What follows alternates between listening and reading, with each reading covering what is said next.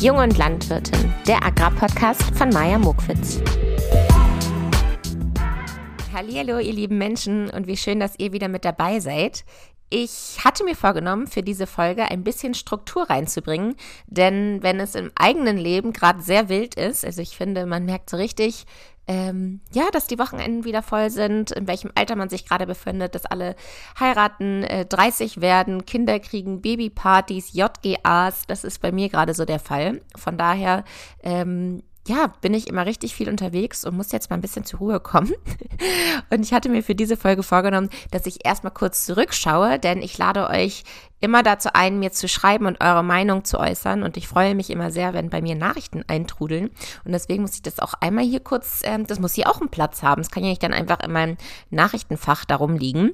Deswegen, ich hatte vor ein paar Folgen euch gesagt, dass ich so gerne für meine Hörer und Hörerinnen, jetzt sage ich es schon wieder, ähm, ein Spitzname hätte oder so ein Community-Name. Denn ich finde, das hört sich immer so an, als hätte ich so eine wahnsinnige Distanz zu euch, wenn ich Hörer und Hörerin sage. Und ich hatte schon in der Folge selber gesagt, hm, ich fände es irgendwie lustig, wenn ich sagen würde, die jungen Leuten, oder die jungen Leuts, glaube ich, habe ich gesagt. ähm, ja, weil das, weil, ja, das hier zu meinem Thema ganz gut passen würde und ich euch damit auch das Gefühl geben möchte, dass wir hier äh, jung und innovativ sind und über den Tellerrand hinausschauen. Aber ja, ich muss halt sagen, dass wenn ich Gäste hier in meinem Podcast habe, die vielleicht auch den Podcast gar nicht hören und äh, wir ein, ein seriöses Thema haben, dann, dann fühle ich mich irgendwie unplatziert oder dann fühle ich jungen Leute unplatziert, weil ich glaube, dann mein Gast irritiert ist, was das denn jetzt soll, wenn ich da so einen unpassenden Community-Name reinbastel. Ihr hattet aber auch noch mal andere Vorschläge. Ich schaue noch mal ganz kurz. Genau, also meine erste Nachricht dazu war, Jo Maya und Grüße. In Texas gibt es eine Universität und die Studenten der Agrarfakultät der und der Footballmannschaft der Unis werden Edgies genannt. Das wäre auch mein Vorschlag für die Bezeichnung deiner Zuhörer. Grüße. und außerdem schreibt mein Handy immer anstatt Hi, Yo. ich fand das so cool am Anfang. Jo, Maya. Ähm, genau, Edgies ist also ein Vorschlag, finde ich auch ganz cool. Ich habe es natürlich erst in meinem Kopf Deutsch gelesen und dann, dann war das halt Aggies. Und dachte, das klingt ja komisch. Aber Edgies hm, könnt, könnte was werden.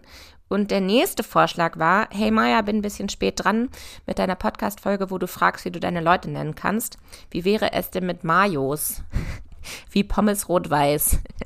Und ich glaube, das fände ich komisch, wenn ich euch so nennen würde, ähm, ja, wie auch mein Spitzname teilweise ist. Äh, ihr seid die Ketchups und ich bin die Mayo. also sehr, sehr kreativ. Ich bin immer erstaunt, äh, ja, wenn so viele darauf rumdenken, was da alles zusammenkommt. Mal sehen, was es am Ende wird. Das muss ich auch erst bei mir eingrooven. Ähm, bei mir ist wirklich festgefahren, liebe Hörer und Hörerinnen. so, jetzt habe ich noch eine weitere Nachricht bekommen von einem Edgy oder von einer von einem Ketchup. Ihr Name ist Kaya. Und Kaya hat mir eine Mail geschrieben. Freue ich mich auch immer sehr, wenn ich da Mails bekomme. Und genau, das fängt so an. Liebe Maja, kürzlich habe ich deinen Podcast entdeckt und erst seitdem eine wahnsinnige Bereicherung. Vielen Dank an dieser Stelle. Besonders toll finde ich unter anderem den regionalen Bezug zu Niedersachsen. Gern weiter so. Ja, ich bin auch erstaunt, wirklich, dass ich so viele äh, Kandidaten und Gäste immer aus Niedersachsen habe. Äh, Freue ich mich auch immer drüber. Da du ausdrücklich dazu anregst, in Kontakt zu treten, wollte ich eine Frage zu Folge 74 stellen. Da bin ich erstmal über die Zahl 74 gestolpert, weil ich das Wahnsinn finde, dass ich schon so viele Folgen hochgeladen habe. Also richtig, richtig cool. Und dann dachte ich so, ja, wann war denn Folge äh, 74? Es war einfach die letzte. also genau, aktuell haben wir hier, das ist jetzt die 75. Folge, müssten wir endlich feiern. Es ging darum, also in der Folge, die sie jetzt anspricht, dass Dünger nur sparsam eingesetzt wird, weil er auch teuer ist. Da ich Fachfremde bin, das finde ich übrigens auch richtig cool, äh, dass sie geschrieben hat, dass sie fachfremd ist, ist auch ein Bezug zu der Folge, weil ich ähm, dort gesagt habe, dass ich es immer so schwierig finde, dass wir immer gerne sagen, ja, wir Landwirte und die Verbraucher, äh, dass das, das mal so eine Gegenüberstellung ist. Dabei finde ich eigentlich passt besser, wir Landwirte und Fachfremde. Genau, da ich Fachfremde bin, aber öfter höre, dass wir in Deutschland zu hohe Nitratwerte aus der Düngung haben, frage ich mich, wie das nun zusammenspielt. Muss man hier zwischen Landwirten mit reiner Landwirtschaft und Landwirten mit Viehhaltung unterscheiden oder riesigen Betrieb und kleinem Betrieb? Die Nachricht geht eigentlich noch weiter, aber ich wollte hier schon mal pausieren, weil ich finde, dass das ein Thema ist, was wir jetzt ähm, erstmal gemeinsam hier besprechen können. Und ich habe nochmal in Folge 74 reingehört. Das war die Folge mit meiner Mutter.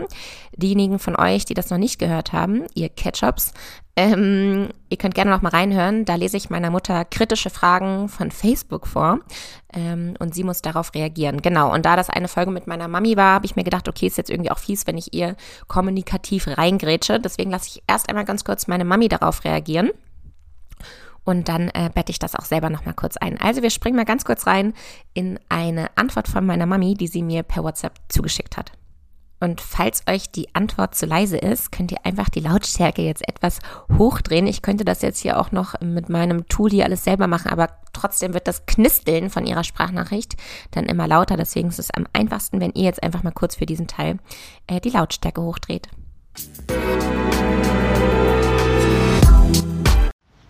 Thema Düngung. Ich kann gut nachvollziehen, dass jemand sich Sorgen macht um das Grundwasser. Es gibt sicherlich auch Regionen, wo äh, wir Probleme damit haben. Es muss aber dennoch erlaubt sein, einen detaillierten Blick auf die Sachlage zu werfen. Und das, was in der Zeitung steht, da kann ich nur als Praktikerin sagen, das stimmt so nicht. Es zeichnet ein falsches Bild. Warum sage ich das? Weil man muss sich einfach vorstellen, die Bundesrepublik Deutschland, jetzt mal aus der Vogelperspektive gesehen, ist in Grundwasserkörper eingeteilt. Ein Grundwasserkörper kann locker 50 Kilometer lang sein und 20 Kilometer breit sein. Und in diesem Grundwasserkörper misst man den Nitratgehalt. Das ist natürlich logisch, man musste ja irgendeinen Ansatz finden. Jetzt macht man das über Messstellen. Und in so einem riesigen Grundwasserkörper, wo ja in diesem Gebiet allein 10, 20 Dörfer drin sind, sprich 80, 90 Landwirte, Städte, ehemalige Mülldeponien, Kläranlagen und so weiter, misst man das Grundwasser. Und wenn nur ein Brunnen also in unserem Grundwasserkörper kann ich das sagen, nur ein Brunnen rot ist, das heißt die Grenze überschreitet, dann wird der gesamte Grundwasserkörper äh, für rot erklärt, das heißt es ist Nitratüberhang. Das führt natürlich dazu, dass äh, da es äh, immer wieder punktuellen zu hohen Eintrag gibt, dass ich damit einmal sage, ja, aber es sind ja 30 Prozent der Grundwasserkörper äh, rot in Deutschland. Ich halte diese Messtechnik für überhaupt nicht ausreichend, weil ich kann es für unseren Betrieb sagen, der lag von dem roten Brunnen, den es dort gab, 24 Kilometer entfernt. Und ähm, er wurde nachher wieder auf grün gesetzt, weil man hat wirklich nachweisen können, dass es eine alte Deponie war. Früher, noch zu Kriegszeiten, ist ja jeder in den Wald gegangen und hat seinen Müll da eingebuddelt, äh, seinen organischen Müll und so weiter. Und genau so eine Stelle im Wald war das auch. Es wird ja auch Wald mit äh, getestet, nicht nur Ackerland. Und insofern hat man den aus der Bewertung rausgenommen und deshalb sind wir auch kein rotes Gebiet mehr. Aber ich will darauf hinweisen, dass wir erstmal in Deutschland äh, ein viel dichteres Messstellen, Vorfeldmessstellennetz brauchen, wie es andere Länder längst haben, aber wir noch nicht und deshalb noch auf eine wirklich ungenügende Datenbank zurückgreifen können, was die Ausweisung von roten Gebieten angeht. So. Äh, deshalb die Angst um Grundwasser muss man differenziert sehen und den Nitrateintrag. Ähm, dann wurde ja gefragt, soll man tierhaltende Betriebe und äh, nicht tierhaltende Betriebe unterscheiden. Ich, ein bisschen trifft es die Problematik, aber nicht ganz. Es, wir haben ja Regionen in Deutschland, die ähm, sehr hohen Viehbesatz haben angesichts der Fläche, die sie haben. Diese stellen äh, Emsland, Fechterraum, Oldenburger Raum, sind sicherlich äh, über Jahre hinweg, würde ich mal sagen, an die Grenze gedüngt worden und haben einen sehr hohen Nitratbestand. Ob er zu hoch ist, erlaube ich mir nicht, aber aufgrund der Viehdichte, die dort herrscht, ist das sicherlich ein Problem. In den letzten Jahren haben wir angefangen, Hühnertrockenkot äh, zu übernehmen, also organische Masse hochkonzentriert, die auch transportwürdig ist. Viele glauben ja, Gülle gleich schlecht, weil Nitrat im Grundwasser, so ist es ja nicht. Gülle ist ein wertvoller Grundstoff. Also die Transportwürdigkeit hat zugenommen. Äh, deswegen exportieren solche starken Viehregionen jetzt auch in unsere Ackerbauregion, hier Kahlenberger Land, Magdeburger Börde, wie auch immer. Das tut unseren Boden sehr, sehr gut. Man kann es wirklich sehen, als hätte man dem so eine Vitaminkur gegeben. Das Humusleben geht los. Es sind eben mehr Nährstoffdünger, es sind viele Spurenelemente drin.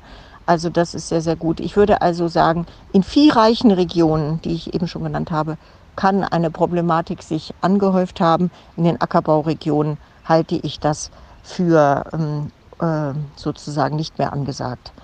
Ähm, zur Technik oder zu der Überlegung, kleinere oder größere Betriebe, das ist natürlich ein, ein, Schnitt, dem wir, nicht, dem wir nicht gerne folgen, denn ich kann auch als kleinerer Betrieb mir vom Maschinenring eine sehr gute Technikausstattung ausleihen und es wird auch gemacht, gerade weil Dünger so teuer geworden ist, greifen jetzt Betriebe darauf zurück und leihen sich äh, sehr gute Düngerstreuer, die also wie nicht eine Glückstrommel sind, wie wir immer sagen, also fährt ein Düngerfass über den Acker und hinten drauf ist ein Prallteller und dann wird das so gestreut. Ähm, das nennt, nennt, man ein bisschen, ein bisschen fachlich nicht richtig, aber Glückstrommel, weil ich natürlich nicht so dosiert bei verschiedenen Wind und so weiter ausbringen kann. Heute haben wir Technik, die hochpräzise ist und deshalb würde ich eher sagen, gerade in diesen Bereichen in der Dünge- und Pflanzenschutzmittelbranche finden irre technische Erneuerungen statt, weil viele feststellen, das lohnt sich wirklich für den Einzelbetrieb, das macht sich bemerkbar in meiner Düngerkosten und äh, da sind wir wesentlich besser, wie wir jetzt auch die Gülle nicht mehr auf den Acker streuen, sondern gleich einarbeiten müssen innerhalb von einer Stunde. Das ist Auflage. Wir haben aber auch Schlitzgeräte, die die Dünger gleich reinschlitzen. Also ähm, da würde ich diese Grenze nicht ziehen. So, ich hoffe, ihr konntet sie gut verstehen und ihr habt die Tonlage jetzt auch so eingestellt, dass ich euch jetzt nicht zu laut bin. Ich hoffe jetzt auf jeden Fall für Kaya, für dich, dass sich einiges bei dir geklärt hat. In meinen Worten äh, nochmal zusammengefasst sind die Messungsbedingungen in Deutschland noch sehr schwierig, weil sehr viel verallgemeinert wird und sehr, sehr viele Betriebe und eine ganz, ganz große Fläche ähm, dann für ein Ergebnis steht. Das zum einen und zum anderen ähm, ist es natürlich so, dass wir noch eine Vergangenheit haben, eine landwirtschaftliche Vergangenheit und früher wurde alles eben nicht so genau genommen weil man zum einen noch gar nicht so viel darüber wusste und sich auch über die Auswirkungen noch gar nicht so bewusst war. Und zum anderen gab es, wie gesagt, auch noch gar nicht die ganze Technik dazu, das noch genauer zu machen, als man es zu dem damaligen Zeitpunkt gemacht hat. Heutzutage sind wir da viel, viel sensibler und genauer. Ähm, es gibt auch viel, viel mehr Auflagen dazu. Man, man darf nur bei bestimmten Wetterbedingungen düngen, düngen, nur zu bestimmten Zeiten. Man muss Abstand zu Gewässern halten und, und, und. Mit Han Hanglagen muss man aufpassen und so weiter. Und das musste sich alles erstmal entwickeln. Man musste auch erstmal das Know-how dazu gewinnen. Und ja, Deswegen hat Deutschland sozusagen oder die Landwirtschaft von Deutschland eine Vergangenheit, wo das alles noch nicht so war. Und unser Boden muss sich jetzt auch erstmal von dieser Vergangenheit erholen und deswegen gibt es noch diese Werte, die du auch kennst. Und äh, genau, meine Mami meinte ja auch schon, dass die viehreicheren Gegenden in Deutschland, es gibt natürlich Gegenden, da werden mehr Tiere gehalten und Gegenden, da werden weniger Tiere gehalten dass da die Nitratwerte vielleicht höher sind noch aus der Vergangenheit her und dann hattest du ja gesagt, sind es eher die kleinen oder die großen Betriebe. Und meine Mami hatte es dann direkt so verstanden, dass sich die kleinen Betriebe die modernen die moderne Technik nicht leisten können und deswegen sozusagen immer noch schlecht Dünger ausbringen und das nur die großen Betriebe können. Das ist aber, genau, hat sie ja auch schon gesagt, heute auch nicht mehr so, da sich die kleinen Betriebe auch die ja, Technik leihen können. Also man muss das gar nicht alles besitzen, sondern man kann es sich für die Saison dann kurz leihen. Genau. Und ähm, was hatten wir noch? Ja, früher war es auch einfach so, dass, das, dass man noch gar nicht so viel darüber wusste. Man hatte erstens die Technik nicht dazu, man konnte nicht ganz genau messen, wie viel habe ich denn jetzt eigentlich ausgebracht. Und ähm, also einmal so von den von den Daten her war das schwierig und zweitens auch von der von der Mechanik, ja. Also heutzutage kann man es viel viel genauer ausbringen, weil ähm, die Technik jetzt dazu genauer ist. So und das sind das sind die Gründe, weshalb die Nitratwerte eben noch so sind, wie sie heutzutage gemessen werden. Also wenn das mal nicht eine ausführliche Antwort war. Und damit möchte ich jetzt auch die Hörernachrichten, die Ketchup-Nachrichten mal wieder beiseite legen. Und ähm, jetzt können wir mit der heutigen Folge starten. Ich freue mich. Für die heutige Folge habe ich mir nämlich überlegt, ich möchte über das sensible Thema sprechen. Hofnachfolge. So, und wie bin ich darauf gekommen? Das möchte ich euch natürlich erzählen. Ich war Dozentin, da muss ich jetzt auch selber, ich habe ein ganz, ganz großes Grinsen im Gesicht, weil ich das immer noch nicht so richtig äh, glauben kann, wie sich das so bei mir entwickelt hat und dass ich wirklich von Universitäten eingeladen werde, um da Workshops zu geben. Genau, man könnte auch einfach sagen, ich habe da einen Workshop gegeben, aber ich sage gerne, ich bin eine Dozentin auch gewesen. Und ich war Dozentin an einer Agraruni. Ich sage jetzt auch nicht, äh, wo das war. Ich werde euch ähm, gleich erzählen, warum nicht. Und in dieser Uni habe ich einen achtstündigen Workshop gegeben über Social Media und die Chancen für die Landwirtschaft. Und dieser Kurs war glücklicherweise komplett ausgebucht und es gab noch eine Warteliste. Ich ähm, tu jetzt mal nicht so, als würde das an meiner Person liegen. Daran lag es nämlich, glaube ich, nicht. Es lag einfach an dem Thema und dass das, glaube ich, im Unterschied zu anderen Workshops wahrscheinlich was Modernes war. Davon gehe ich jetzt mal aus. Auf jeden Fall habe ich mich riesig gefreut, mal äh, wieder zwischen jungen Studenten und Studentinnen zu sitzen und mit denen gemeinsam zu arbeiten. Und ich war ganz beeindruckt, was für tolle Charaktere ähm, da auf uns alle zukommen werden. Also ganz, ganz tolle Persönlichkeiten und ähm, Ideen und Visionen. Also das war richtig schön, da mal wieder an der Quelle zu sitzen. Und ähm, ja, das hat mich sehr, sehr erfüllt, dieser Tag. Und an diesem Tag hatte ich mir überlegt, hey, okay, das Thema ist Social Media. Und ich möchte trotzdem aber zum Ende hin ähm, ja eine gemeinsame Podcast-Folge mit denen aufnehmen. Und ich möchte auch nicht schon vorher das Thema festlegen. Denn ich dachte mir, es ist viel schöner zu hören, was möchten denn die jungen Landwirte von morgen wirklich thematisieren. Und deswegen habe ich die Gruppe mal selber brainstormen lassen. Und die haben also das Thema vorgeschlagen, Hofnachfolge. Ja, und jetzt möchte ich euch ein kleines Bild malen, wie dieser Tag aussah. Und zwar war das so, dass wir zusammen ein ähm, ja, glaube ich, einen, einen Vorlesungsraum hatten oder einen Übungsraum hatten, ähm, der übrigens komplett modern war. Also eine komplette Seite verglast, die wir ganz aufschieben konnten. Es war richtig, richtig schöner, heißer Tag. Die Vögel haben im Hintergrund gezwitschert. Und ich war natürlich höchst motiviert, eine motivierte Dozentin, die viel vorhatte und die auch wirklich irgendwie die Pause zwischen 12 und 16 Uhr vergessen hatte. Also meine Studenten waren richtig ausgelaugt und ähm, fertig zum Ende des Workshops. Ähm, es war auch ganz, ganz interaktiv, also die mussten sehr, sehr viel selber arbeiten und es war also kein Frontalunterricht. Ähm, ja, und ich hatte dann, wie gesagt, gesagt, die sollen jetzt ein bisschen brainstormen. Die saßen alle, äh, es waren 20 Studenten, die saßen alle in ihren Kreisen und als dann ein bisschen das Thema stand Hofnachfolge, habe ich mich dann dazu gesetzt und konnte ein bisschen lauschen. Und was mir aufgefallen ist, dass es ein hochsensibles Thema ist und dass es bei jedem wirklich anders ist. Und als es dann darum ging, ich kann ja nicht 20 Studenten an mein Mikrofon lassen, das wird dann auch beim Hören ein bisschen kompliziert. Ähm, als die Frage im Raum stand, wer setzt sich denn jetzt ans Mikrofon, hat sich ehrlich gesagt keiner drum gedrängelt, um zu sagen, hier, ich möchte unbedingt erzählen, wie es bei uns zu Hause aussieht. Weil ähm, die Fragen waren sehr, sehr persönlich, also wer ist offener für Veränderungen? Ist es mein Vater oder meine Mutter? Wer hat das eigentlich, wer ist das Thema eher angegangen? Hat es die Jugend angesprochen? Hey, Mami, Papi, wie sieht's eigentlich aus? Wer bekommt denn eigentlich den Hof? Oder haben das die Eltern angesprochen? Ähm, genau, liegt ein besonderer Druck auf denen, die jetzt da waren? Ähm, hatten die das Gefühl, sie konnten nicht selber entscheiden oder das ist so eine familiäre Situation, dass man sich vielleicht auch so ein bisschen gezwungen ist, das falsche Wort, aber dass man weiß, ähm, dass man eigentlich selber die einzige Möglichkeit ist, dass der Hof noch weitergeht und, und, und. Also es waren sehr, sehr persönliche Fragen und ich habe gemerkt, dass viele damit ein Problem haben, darüber zu reden, vor allem wenn es nicht anonymisiert wird. Also wenn der Name gesagt wird, ähm, dann hätte sich dahin keiner gesetzt ans Mikrofon. Und das hat mir wirklich zu denken gegeben, hey, warum ist das denn so sensibel? Warum ähm, ja, kann man dann nicht in der Öffentlichkeit darüber sprechen, wie das zu Hause auf dem Hof aussieht? Und deswegen besteht jetzt diese Folge aus zwei ähm, Bereichen. Einmal aus den Stimmen äh, der Studenten, also äh, sie werden uns die Fragen beantworten.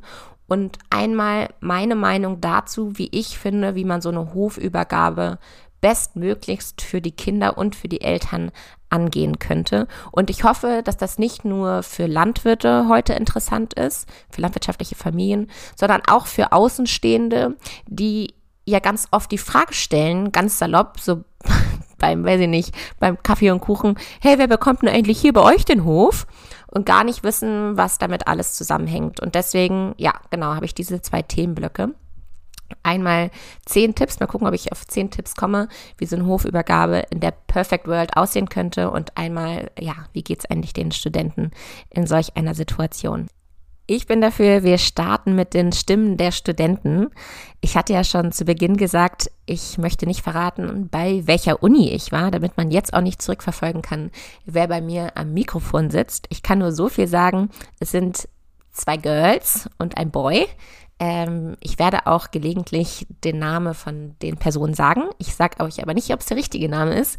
Ihr seht, ich packe das ganz vorsichtig ein, damit die sich jetzt auch wohlfühlen, dass ich das jetzt hier veröffentliche. Und ähm, genau, die Fragen kommen von den Studenten selber, auch die ersten drei Gegenüberstellungsfragen. Ähm, Finde ich sehr, sehr schön, dass die da sich drauf eingelassen haben. Jeder Podcast hat ja so seine Identität und meiner hat diese gewohnten drei Einstiegsfragen. Und die Fragen habe ich auch erst in dem Moment zum ersten Mal gelesen, als ich auf Play oder Aufnahme gedrückt habe. Das heißt, ich bin wirklich manchmal sehr stugelig beim Vorlesen. Lasst euch davon nicht ärgern, denn äh, ich konnte die Handschrift tatsächlich einfach nicht lesen. So war es gewesen. Wir hören jetzt mal rein. Viel Spaß. Wer spricht Thema Hofnachfolge zuerst an? Jung oder alt? Alt. Alt. Okay, hat hier jemand, äh, wir sitzen, mir sitzen übrigens drei Gäste gegenüber, jemand eine andere Meinung? Es wird mit dem Kopf geschüttelt. also bei uns ist das auf jeden Fall so, dass die jüngere Generation das tendenziell eher anspricht. Ja, wie viele seid ihr zu Hause? Ähm, also die junge Generation sind zwei und die alte sind auch zwei. Ah, okay, okay. Wer ist kritischer zu Hause? Mama oder Papa? Also ich kann eher sagen, dass meine Eltern beide sehr entspannt sind. Ach cool, entspannt. Ich dachte gerade, du sagst was anstrengenderes als das. Aber das ist ja schon mal schön. Mein Vater ist ja deutlich, deutlich kritischer als meine Mutter. Vater kritischer. Ich muss mal gucken. Kann ich das auch beantworten, ohne dass zu Hause irgendjemand beleidigt ist? ähm, ich glaube, auch mein Vater ist ein bisschen kritischer. Aber beide auch haben auch diese entspannte Seite. Ähm, Wer hat ein offeneres Ohr? Wieder Mama oder Papa? Also das ist bei uns auf jeden Fall meine Mutter.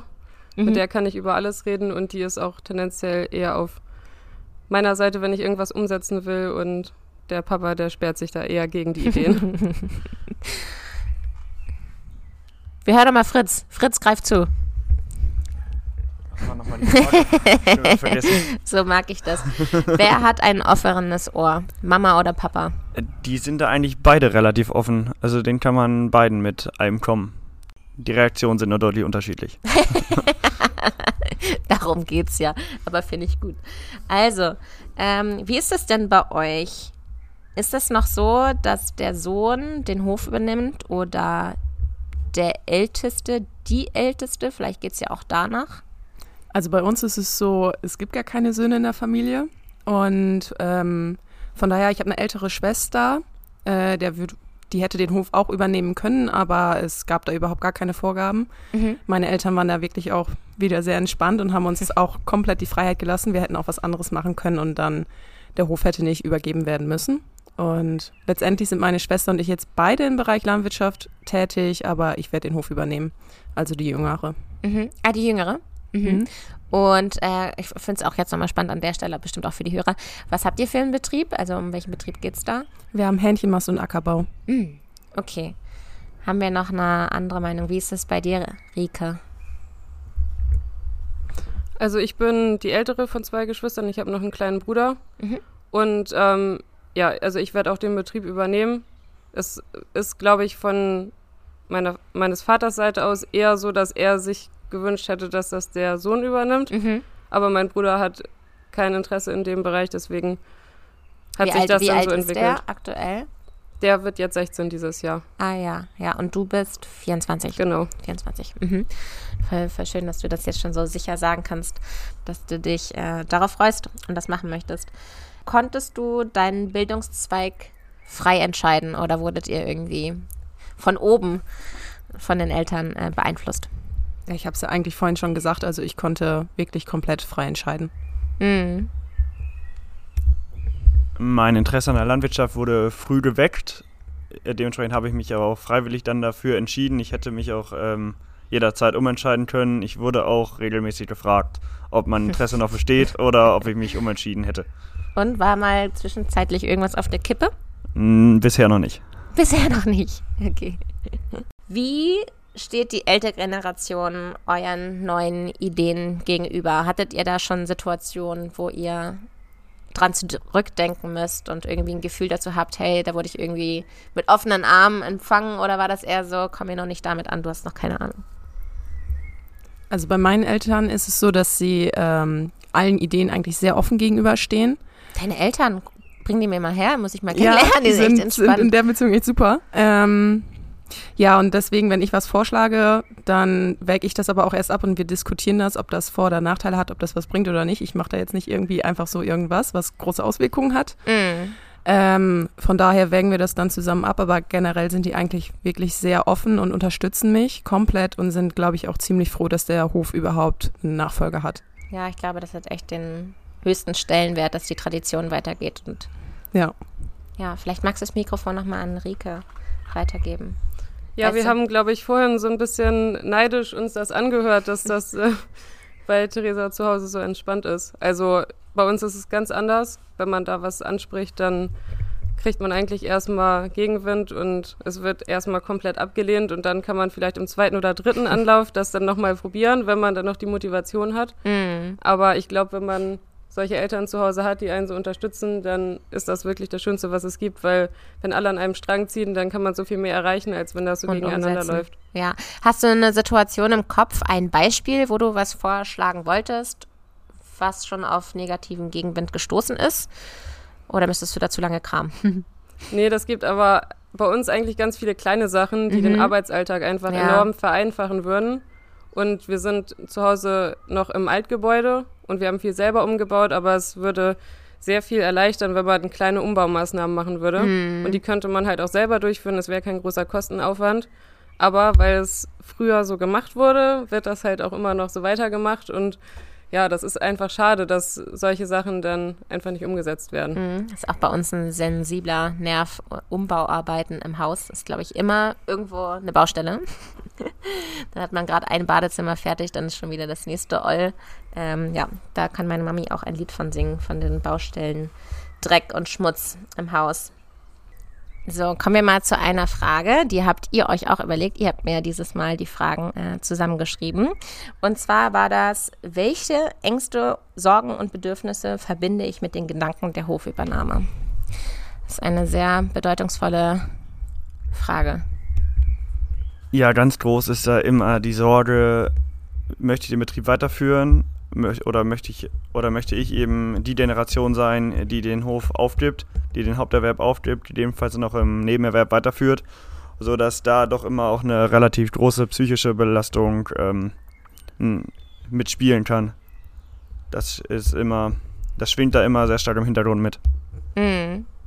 Habt ihr auch noch Erfahrungen zu der Frage? Ähm, also ich würde sagen, dass immer irgendwie eine Angst ist, dass ähm, vielleicht irgendwie die Beziehung zu irgendwelchen Familienmitgliedern gestört ähm, werden könnten oder dass es in Streit enden würde. Also ich muss sagen, ich gehe da von meiner Familie jetzt erstmal nicht aus, davon aus, aber hätten wir nicht anders erwartet. aber es kann natürlich trotzdem immer irgendwie kommen, ähm, dass wenn man wirklich irgendwann zu so so oft und so lange aufeinander hängt, dass es dann auch irgendwann mal richtig knallt. Davor habe ich mit am meisten Angst. Mhm. Abschließend auch noch Worte von dir dazu? Ja, ich finde einfach auch, dass das politische Thema da super viel mit reinspielt. Also es ist ja oft so, dass man vielleicht gerne was machen möchte, so wie jetzt die Hofübernahme, dass man Spaß an der Arbeit hat, aber dass die wirtschaftliche und politische Situation ja einfach einem den Job extrem verschwert. Mhm. Und dass man sich darüber auch sehr viele Gedanken macht, ob man sich das überhaupt dann ja zutraut, in der Situation den Hof dann überhaupt weiterzuführen. Mhm. Mit welchem Gefühl blickt ihr denn die Zukunft ins Auge, wenn ihr auf die Übernahme schaut und auf eure Zeit? Ähm, also zum Positiven erstmal, ich habe da total Freude drauf. Ich freue mich total, wenn ich mit dem Studium fertig bin und endlich mal wieder richtig arbeiten kann. Mhm. Aber trotzdem auch mit sehr viel Respekt, weil das auch mit sehr viel Papierkram, Bürokratie und Auseinandersetzung innerhalb der Familie zu tun hat. Mhm. Ja, man geht mit sehr viel Respekt an die Sache ran, ähm, wie, wie es denn dann werden kann, was man für Entscheidungen treffen muss und ob, ob man die ähm, Tragweite dieser Entscheidung, ob man das überblicken kann oder ob man sich da nicht doch verkalkuliert. Wisst ihr schon, mit welchem Alter ihr übernehmen müsst, dürft, könnt? Ja, tatsächlich. Äh, das wird relativ kurzfristig nächstes Jahr so stattfinden. Mit 23? Ja gut, vielleicht bist du dann schon 24. Wahnsinn, okay. Ja, äh, und bei euch? Rike, weißt du das schon? Also ich würde nicht sagen, dass das bei mir so wie bei Fritz jetzt innerhalb von den nächsten ein, zwei Jahren passiert, aber mhm. so um die 30 rum würde ich schon sagen, dass ich das dann ganz gerne über die Bühne gebracht hätte. Mhm. Ob das dann auch alles so klappt, das ist dann noch eine andere Frage, aber wir haben da jetzt noch nichts festgelegt. Ja. Theresa, weißt du, das, das finde ich, sorry, das finde ich einfach super spannend, ob man das schon weiß. Also wir haben jetzt noch keinen genauen Zeitpunkt festgelegt, aber wir sind jetzt im Moment auch so ein bisschen am Beraten und halt auch sprechen mit anderen Leuten auch noch darüber, wie und was da am sinnvollsten gemacht werden kann. Ja, da gibst du uns einen guten Stich, gutes Stichpunkt. Und zwar könntet ihr euch vorstellen, Hilfe ähm, bzw. Beratung von außen dazu zu holen, um das so harmonisch wie möglich ablaufen lassen zu können. Ja, und ich denke, das ist auch ganz wichtig, um einfach so Spannungen, die man zwar jetzt noch nicht sieht, aber die doch definitiv irgendwie auftreten können, um die abzubauen oder um sie von vornherein zu verhindern. Weil es dann doch immer ein sehr emotionales Thema werden kann, so eine Hofübergabe und Hofübernahme. Ja, sehe ich auch ganz genauso. Bei mir zum Beispiel zu Hause, wir haben da auch schon vor längerer Zeit drüber gesprochen. Meine Eltern haben mich immer gefragt, ähm, wie wir Kinder uns das wünschen, ob wir möchten, äh, dass das mit uns allen besprochen wird und ob da noch ein Mediator dazu kommt. Und tatsächlich hatten wir auch einen Mediator, der einfach von Anfang an dabei war und uns zugehört hat und das ein bisschen, äh, er musste jetzt nichts schlichten, aber es hat generell schon mal ähm, die Stimmung natürlich beeinflusst, wenn da noch jemand beisitzt. Dann reißt man sich zusammen. ja, schön, ich finde es ich find's spannend. Rika, hattest du schon gesagt, ob ihr euch vorstellen könnt, Beratung dazu zu ziehen? Hast du damit angefangen mit der Frage gerade eben? Nee. Dann freue ich mich, dass du dazu jetzt noch was sagst. Ja, ich habe eben die ganze Zeit genickt. Also ich mhm. sehe das genauso wie Fritz. Ähm, ich denke, es ist ziemlich riskant, wenn man da keine dritte Partei dazu zieht. Einfach auch zu deeskalieren und auch nochmal ein anderes, einen anderen Blickwinkel reinzubringen. Weil man sich, glaube ich, sonst doch sehr in seinem, in seinem Sichtfeld einschränkt. So, ja. wenn man dann nur an die eigenen Bedürfnisse oder an die eigenen ähm, ja, Ideen denkt und das macht eben einmal die ältere Partei und die jüngere Partei und dann, ja, verläuft man sich, glaube ich, dann auch. Mhm. Wir sind schon bei der letzten Frage. Wir haben richtig schnell durchgezogen. Ähm, und die letzte Frage würde ich gerne ein bisschen umändern. Und zwar, warum denkt ihr, habt ihr euch dafür entschlossen, den Betrieb weiterzumachen? Was motiviert euch da?